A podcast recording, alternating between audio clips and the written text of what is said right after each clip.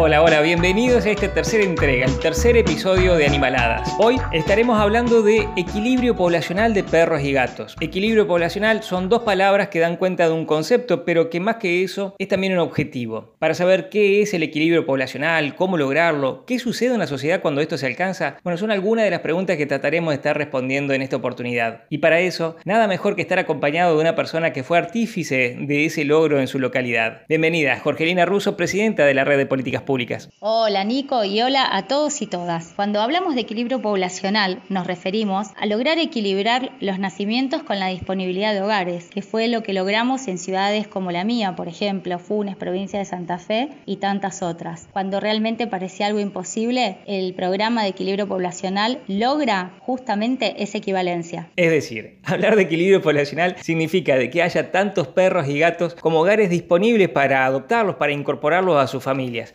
Que, bueno, en ciudades como la mía, yo estoy en Viedma, capital de la provincia de Río Negro, la verdad que lamentablemente es un sueño todavía que parece difícil de alcanzar. Y esto es por la sobrepoblación de perros y de gatos y, y bueno, y la falta de un control de lo mismo. Claro, el origen de esta falta de equilibrio poblacional, es decir, de la equivalencia entre los nacimientos y la demanda de hogares, radica en la falta de una política de Estado, una política pública que se traduce en un programa muy sencillo de castraciones masivas, extendidas, abarcativas, tempranas, gratuitas, por supuesto, como parte de la protección animal y de la salud pública. Este programa es sumamente sencillo, se implementa a través de una metodología cuyo entrenamiento se brinda en varios municipios del país y al poco tiempo se empiezan a ver los resultados porque se empieza a lograr equilibrar matemáticamente este nacimiento con la cantidad de hogares disponibles.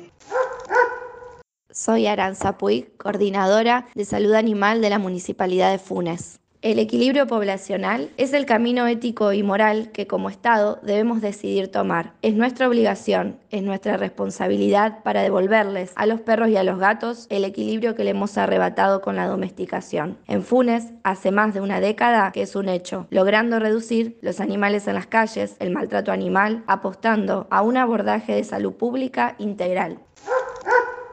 Es decir, que haya tantos perros y gatos como hogares disponibles para adoptarlos forma parte de la necesidad de que exista una política pública. La inexistencia de esa política tiene como consecuencia la reproducción descontrolada y de allí la principal causa de maltrato animal. Si en algo fallamos como sociedad cuando vemos perros y gatos en situación de calle, cuando vemos esa reiteración de accidentes, cuando vemos toda la problemática que, que viene atado a lo mismo, en realidad lo que estamos observando es la inexistencia de una política pública que prevenga esta sobrepoblación y que logre este objetivo, el equilibrio poblacional de la fauna urbana. Claro, porque algo que nos hizo dar cuenta, atravesar y experimentar que es posible muy rápidamente empezar ese camino del logro del equilibrio poblacional, es que en vez de hablar de tenencia responsable, tenemos que hablar de gobiernos responsables. Porque cuando nosotros vemos el abandono y la tan mentada irresponsabilidad de la gente, en realidad lo que estamos viendo es la irresponsabilidad de un Estado que no aplica una política pública que está comprobada, que es eficiente, que es económica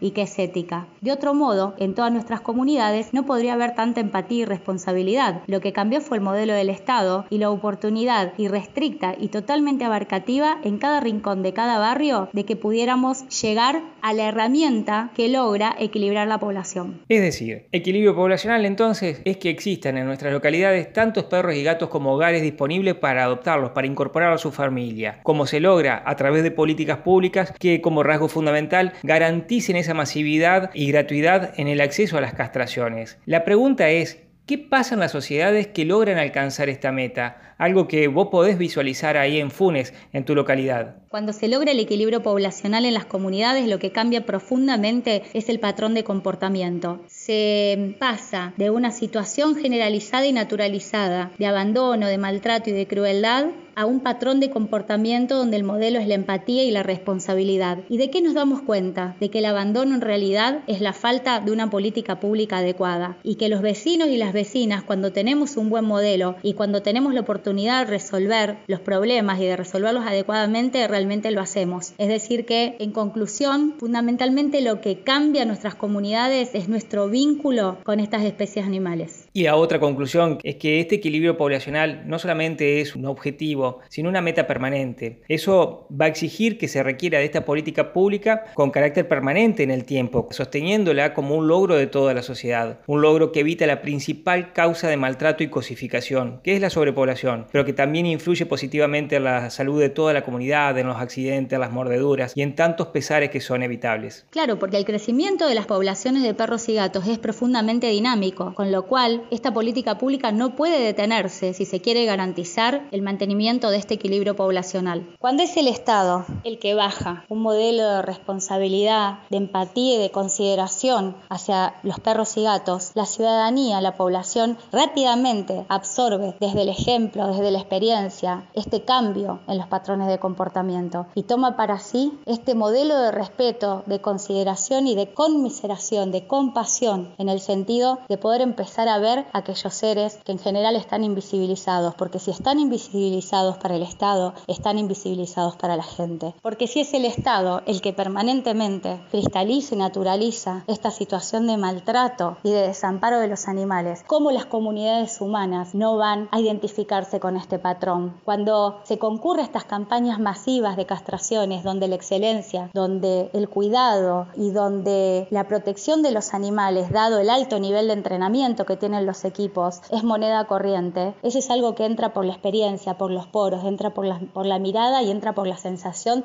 de participar de esta experiencia profundamente transformadora y conmovedora. Y esta fue la tercera entrega de Animaladas. Esperamos que les haya gustado y de ser así, que nos ayuden difundiendo, compartiendo las redes, pasándolo por WhatsApp o hablando con quienes deseen. Para participar con comentarios o aportar sobre algún tema que crean que podamos abordar, bueno, bastan con que nos escriban en nuestras redes. En mi caso, a través de arroba en Instagram o en Nicolás Rochaz en Facebook, pero también pueden escribirnos en las redes de Río Negro Animal o en la red de Políticas Públicas. Allí podrán dejar sus dudas, consultas o sugerencias. Muchas gracias, un saludo muy grande para todos y todas y los esperamos en el próximo podcast.